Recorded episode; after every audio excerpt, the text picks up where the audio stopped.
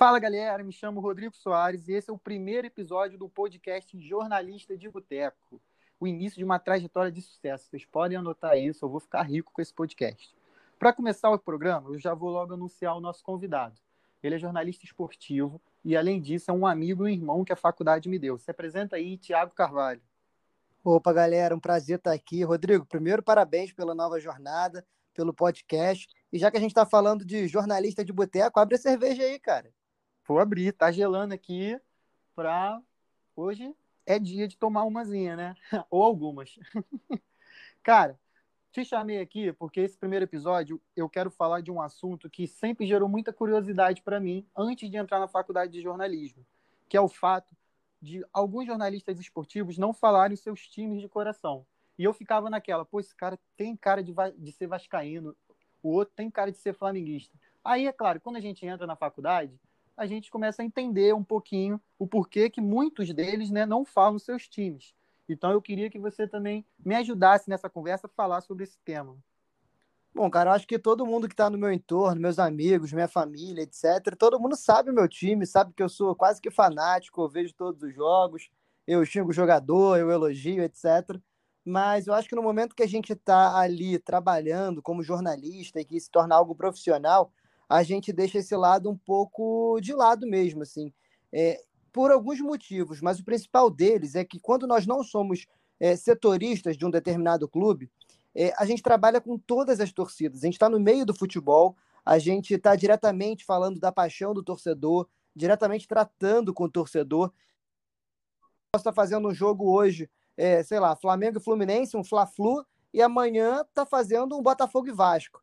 E é complicado, caso é, eu declare meu time, etc., seja ele qual for, de eu estar transitando no meio dessas torcidas. Por mais que você mantenha uma imparcialidade ali no teu dia a dia, teu, na construção do teu texto, da tua informação, você sabe que o torcedor ele, é, ele trata o futebol como uma religião, né? Então uhum. corre o risco de, de pegarem no teu pé. De time de futebol por... não se discute, né? É, é aquela, aquela máxima. Exatamente. E para o torcedor, é, vai muito além da, da, dos fatos, né, dos números. Para o torcedor é uma paixão mesmo. E com paixão a gente não, não, não, discute a paixão, né? Então, por isso a gente prefere se isentar, assim, a maioria de nós, né? Então, acho que é um pouco disso, é um pouco do cuidado. É um e pouco tem aquela do... também, né? Quando você está numa transmissão, você esquece o seu time. Ali o que você quer é passar emoção ao torcedor, passar as informações. Então, se o torcedor tá se sentindo ali dentro do jogo, para você é, o, é, um, é sinal de trabalho bem feito, né? Eu acredito. Exatamente. Eu acho que o nosso papel é justamente passar ali de forma factível aquele, aquilo que está acontecendo dentro de campo, é passar informação, é passar o carinho mesmo para o torcedor e deixar todo mundo bem informado. Acho que, esse que é, essa que é a função do repórter, é reportar os fatos que estão acontecendo naquele momento. Então, o que eu penso sobre determinado jogador ou é, o meu carinho por determinado time ou não por outro, isso eu acho que isso acaba a mim, é um problema meu. Então, naquele momento que eu estou exercendo ali a função de jornalista, eu acho que isso não cabe, a, não, não é de interesse de quem está ouvindo ali o meu trabalho, é, recebendo esse conteúdo. E, e, imagina, você acabou de cobrir a Copa Libertadores, né? A final da Copa da Libertadores. Cara, é uma experiência, eu acredito, que foi única para você, maravilhosa. E aí você está preocupado se aqueles times eram ou não o seu.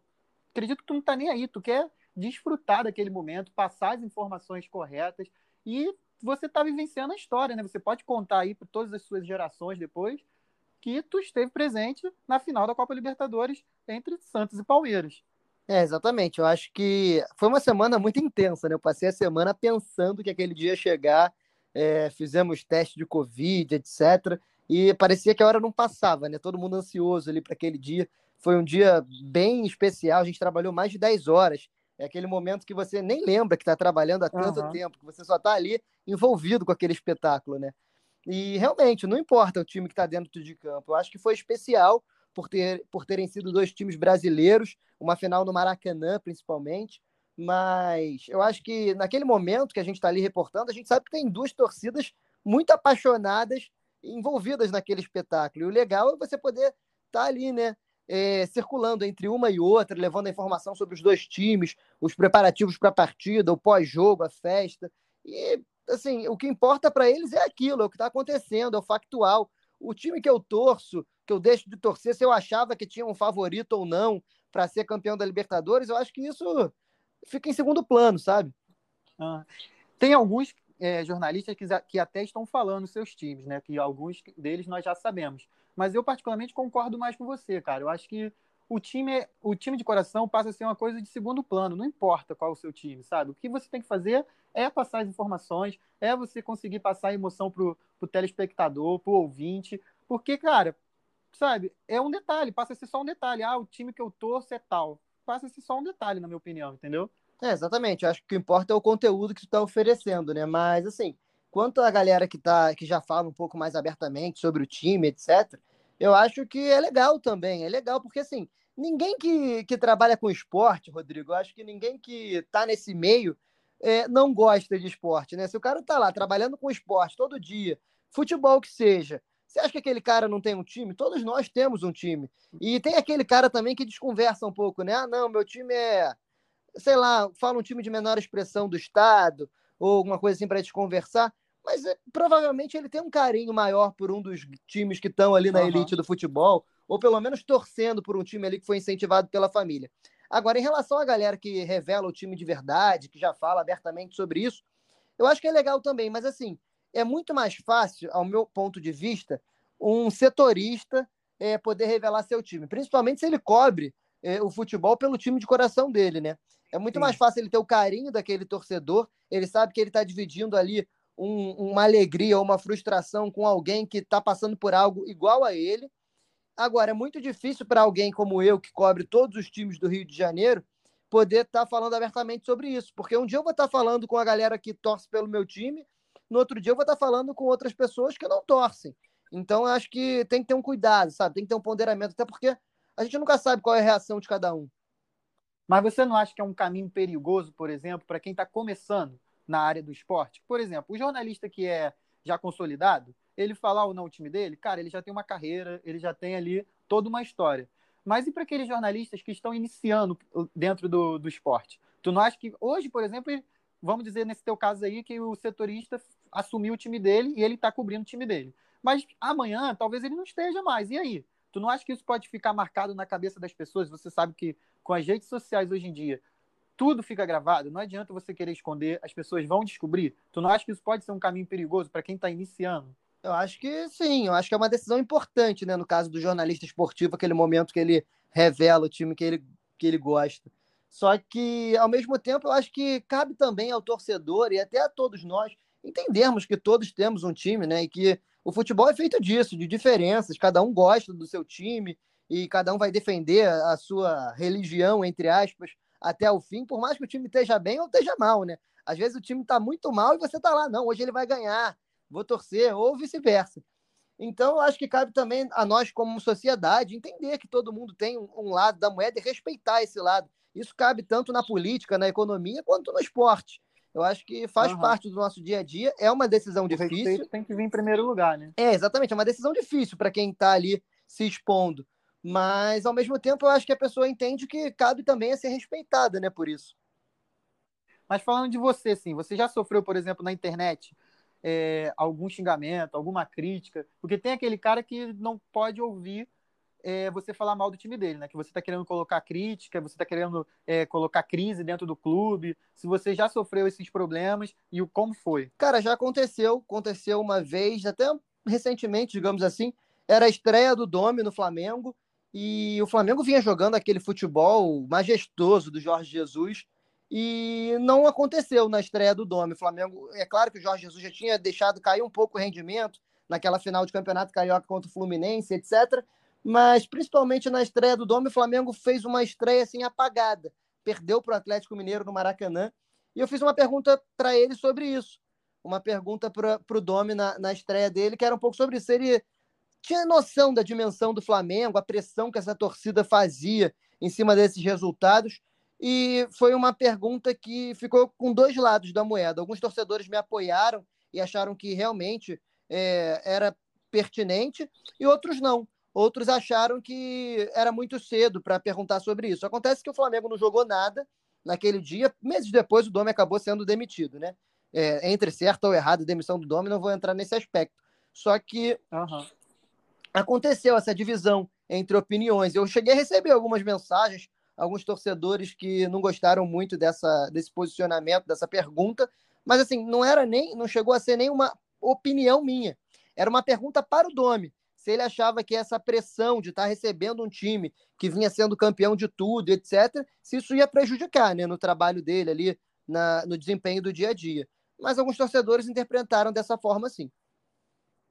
E porque era um fato, né? O Flamengo jogou mal, ponto. Você não estava ali falando que o Flamengo ia brigar por rebaixamento, que agora não tinha mais jeito, crise na Não, é, era a estreia do campeonato. E nesse dia, inclusive, era... muitas pessoas nas redes sociais estavam criticando é, a formação como o Dom entrou em campo e como o time tinha jogado, principalmente. Porque ele mudou o time para aquele sistema posicional dentro de campo. E isso era uma, era uma uhum. dúvida para os torcedores. E a pergunta foi baseada muito sobre isso sobre essa estreia e as redes sociais, porque sem torcida no estádio, acaba que as redes sociais se tornam um termômetro, né? O torcedor tá ali expondo a opinião dele. E nesse dia era uma enxurrada de mensagens negativas em relação ao como o Flamengo tinha jogado. E a pergunta foi bem baseada em cima disso. Mas mesmo assim, houve essa divergência de opiniões. É aquela, né? Eu posso falar mal do meu time, você não. Exatamente.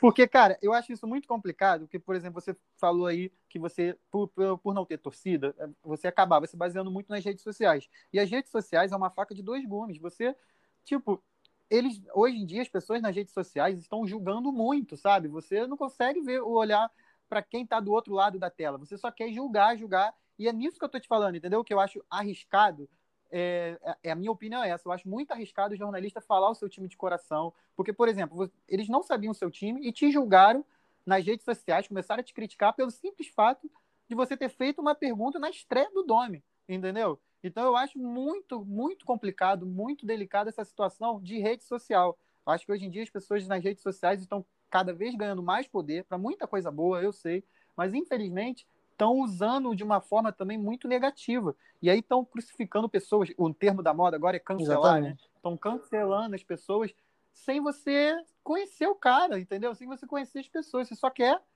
é, tá no topo lá é, de, de, cancelar as pessoas, entendeu? Eu acho isso muito complicado. É, foi exatamente isso que você disse, né? A faca de dois gumes, porque é pro mesmo lado que vem pro bem, né? E abre muitas portas, a gente tem esse carinho mais próximo do torcedor, é, das pessoas que nos acompanham no dia a dia, e até para alguns jornalistas está se tornando uma, é, uma alternativa, né? Criar seu próprio canal no YouTube, tá ali diretamente com aquele fã, com aquele torcedor, com aquele cara que gosta das tuas análises. Mas ao mesmo tempo também tem esse lado, né? De possibilitar uma aproximação de críticas, de olhares diferentes. E eu acho que ela tem que ser vista desses dois lados. Ela não é só boa nem só ruim. Ela possibilita muitas opções porque é o que você falou, hoje a gente cria, você pode criar qualquer canal, qualquer programa. Então, o torcedor que quer olhar o programa só do Flamengo, ele vai achar na internet, só do Botafogo, só do Vasco, só do Fluminense, ele vai achar. Então, a partir do momento que você está assistindo um programa imparcial, você tem que estar tá sujeito ao cara falar mal do teu time, ou apenas abordar um fato que aconteceu que você pode não concordar, entendeu? É isso, é um pouco disso mesmo. E hoje, hoje temos, né, essa demanda de programas que falam só sobre o seu time. Ao mesmo tempo, temos que entender que o jornalismo ele é, ou pelo menos deveria ser, imparcial, né? E por isso a gente faz análise, a gente fala fatos que nem sempre vão ser de agrado de todos. Olha, eu, no seu lugar, também não falaria o meu time. Admito. Tenho medo das redes sociais, tenho medo do, do julgamento, vou admitir, porque eu acho que está muito sério, sabe? Tem pessoas ficando doentes por tantas coisas que estão acontecendo nas redes sociais. Então, eu, por via das dúvidas, também não falaria o é meu verdade, time. acho que é uma boa escolha.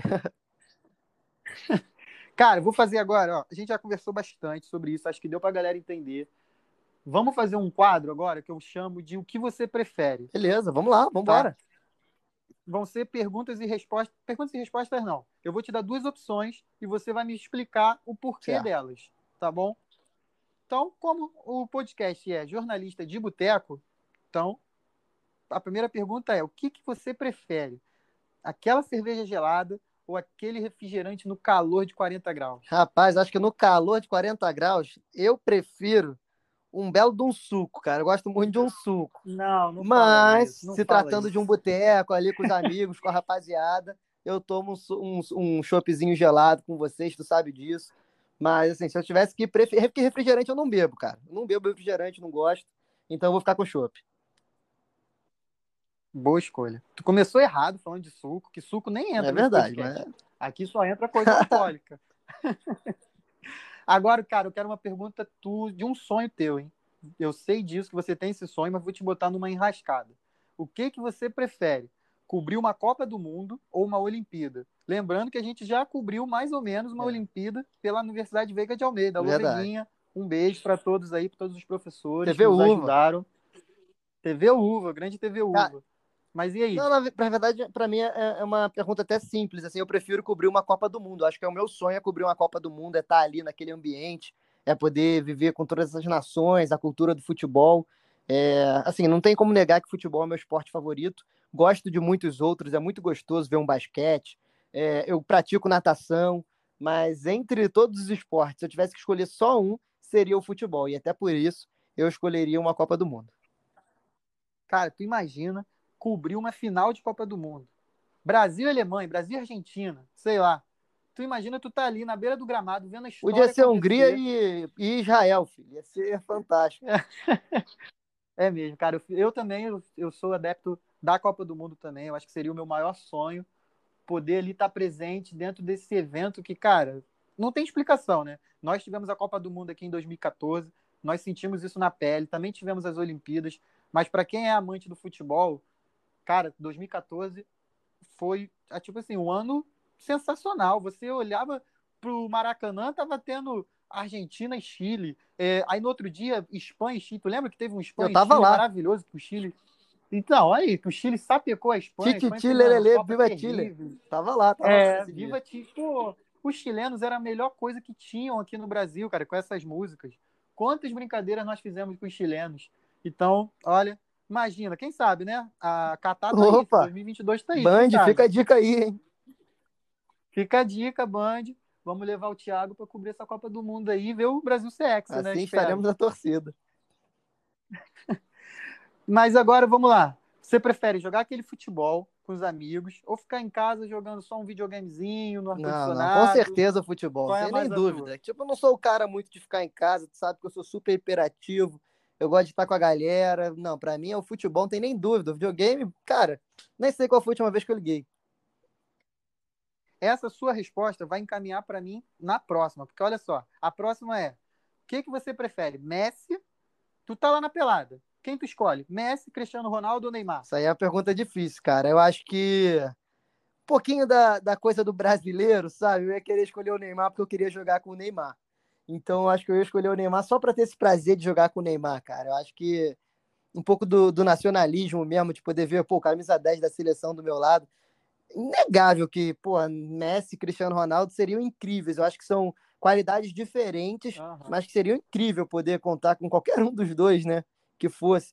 Acho que o Messi tem um talento que é inigualável, assim, por qualquer outro. Exatamente. O Messi é dom, é. né, cara? O cara nasceu, o cara que nasceu para isso, né? Que ele e o Cristiano é. não, o Cristiano é, é, é, é, o cara que correu atrás, sabe? É o cara que lutou para estar tá onde está, é o cara determinado. Eu acho que os dois, assim, me deixariam, assim, bem, bem difícil de escolher. Mas nesse caso eu vou escolher o Neymar, cara. Eu vou ficar com o Neymar, brasileiro. Queria poder jogar um, uma peladinha com ele, quem sabe um dia. Você falou do Cristiano Ronaldo, eu lembrei de uma entrevista que ele deu, que você... o Cristiano Ronaldo é uma máquina, né? Ele foi criado para ser o melhor do mundo e ele falando que fica irritado com o filho, que o filho come batata frita e toma refrigerante. O filho deve ter 11 é. anos, talvez. E ele, tipo, ele, ele falando, pô, meu filho sabe que eu fico chateado, mas ele faz só para me provocar, comendo batata frita. Não, e o filho dele todo fibrado, bem novinho já, e ele nessa, nessa noia. É. Né? Mas eu respondendo essa pergunta, eu escolho Opa, TH19. Pode me convocar, então. Para quem não sabe, Thiago Carvalho é um artilheiro nato mete muito gol, não volta para marcar. Que Vamos isso? deixar claro que não volta para marcar. Mas deixa ele lá na área que ele vai deixar uns golzinhos. Mas, cara, eu também sou. Você sabe, eu sou Neymarzete assumido. Eu acho o Neymar fora de série. Muito injustiçado, às vezes, pela mídia brasileira. Eu acho que o Neymar precisa. Ele comete um monte de besteira, não vou passar pano só para ele também, não. Eu acho que ele comete muita besteira sim, pô, faz umas coisas que nada a ver, perdeu o foco muitas vezes na carreira. Mas dentro de campo, cara, o que, que tu vai falar dele? Ele, para mim, já é o melhor do mundo de uns dois, três anos. O último aí deu Lewandowski. Tá bom, Lewandowski ganhou tudo. Mas bota na, no campo. Não, pelo menos entre campo. os três melhores o da FIFA, ele tinha que estar nessa última. É um. Pô, foi um absurdo, cara. Ele não tá nem entre os três, entendeu? Eu sei que muita é culpa dele, que isso tem muita coisa também de como a mídia reage, né? Mas, cara, pô, não, você não pode esquecer o que o cara fez. O, o PSG, você tá vendo aí, o PSG, às vezes, capenga pra caramba, ele levou o time nas costas, botou o time na final e perdeu pro Bayern, que é um Sim. timaço, entendeu? E não, não passou feio. Foi um a zerinho ali, chorado. Pois é. E que eu fiquei na torcida então, para ser diferente. Eu confesso. sou Neymazete. Eu, é, eu também. Eu fui Neymazete, era Ney Day todo dia. Então, eu torço muito, inclusive, para que ele leve essa Copa, cara, de, de 2022, porque eu acho que o Brasil já está tanto tempo tentando. 2018, né, que foi a última, nós tínhamos chance, perdemos um jogo ali atípico, que foi contra a Bélgica, né, jogaram pra caramba, mas acontece. E pode ser o último mas, ano enfim, também, né, do Neymar, Neymar, no auge, assim, uma Copa do Mundo, é, talvez. Acho que é importante pra gente e pra ele, ele. Ele vai estar com 30, né, ele faz ele tá com 29, ele vai fazer 30 anos lá quando ele é, em 2022. Que, que vai ser uma Copa E na outra ele já vai ter típica, 34, né? então acho que o momento é agora mesmo. Acho que ele tem que se entregar aí, porque essa pode ser a Copa dele. O que, que você espera dessa próxima Copa do Mundo? Que vai ser uma Copa do Mundo mais Cara... atípica, né? Porque vai ser em 2022, final do ano. Sim. Costuma ser meio do ano. Cara, mas eu acho que, principalmente falando sobre as equipes, eu acho que tem que ser a Copa do Neymar, porque para mim pode ser a última Copa dele, assim, com reais condições de sobressair, sabe? Só que, pô, o time da França também é incrível, né, cara? Ainda mais que esses garotos jogaram muito na última Copa e agora chegam mais experientes ainda, e, tipo, ainda novos, tipo, Mbappé. É, acho que pode ser uma Copa bem interessante. Agora, em relação a ser no final do ano ou no meio, cara, vou estar na expectativa incrível para ver essa Copa, ou quem sabe tá lá